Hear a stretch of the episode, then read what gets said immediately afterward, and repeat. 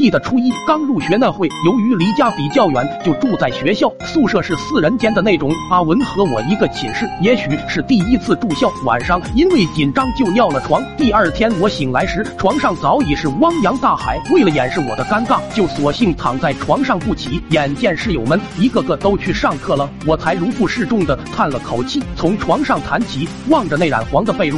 想着如果洗了的话，起码的一周都要睡在床板上。犹豫再三，就拿来了吹风机，就开始吹。讲真的，可能是因为紧张上火，加上我的被褥本来就臭，狭小的空间再加上吹风机加速扩散，简直骚出了新境界。要不是拿着手捂住口鼻，估计得熏死在宿舍里。正吹着，寝室门外传来了敲门声，班主任提着嗓音让我来开门。我慌忙的收拾残局，拿着枕头呼哧的扇着空气，想让空气从。狭小的窗口散出，过了好一会，班主任怕我在里面出了什么问题，一把将门撞开，就冲了进来。进屋猛地吸一口气，本想骂我来着，当即就定在了原地。我俩就这么愣愣的盯着对方。过了好一会，班主任虚弱的说道：“扶我出去。”这时候班主任给我批了一天的假，让我回去把被子洗了，换床新的再来。我在学校也因此一炮而红，同学之间也是越传越邪乎，有的人还说这是小脑萎缩的前兆。我前你妈！说人坏话都不背人了是吗？大概过了差不多两个星期，学校通知这个周六要举行全校大会。正值冬季，外面寒风刺骨，每个人恨不得蜷缩在被窝里睡上一天。当时我们宿舍正合伙讨论怎么样才能逃过这次典礼。我脑袋里突发奇想，上次我尿床，班主任批了一天，这次大不了再来一次就可以请假了。一群人纷纷叫好，但也有人提议，一个寝室集体尿床恐怕会被发现猫腻，不如将。整栋楼都搞尿床了，到时候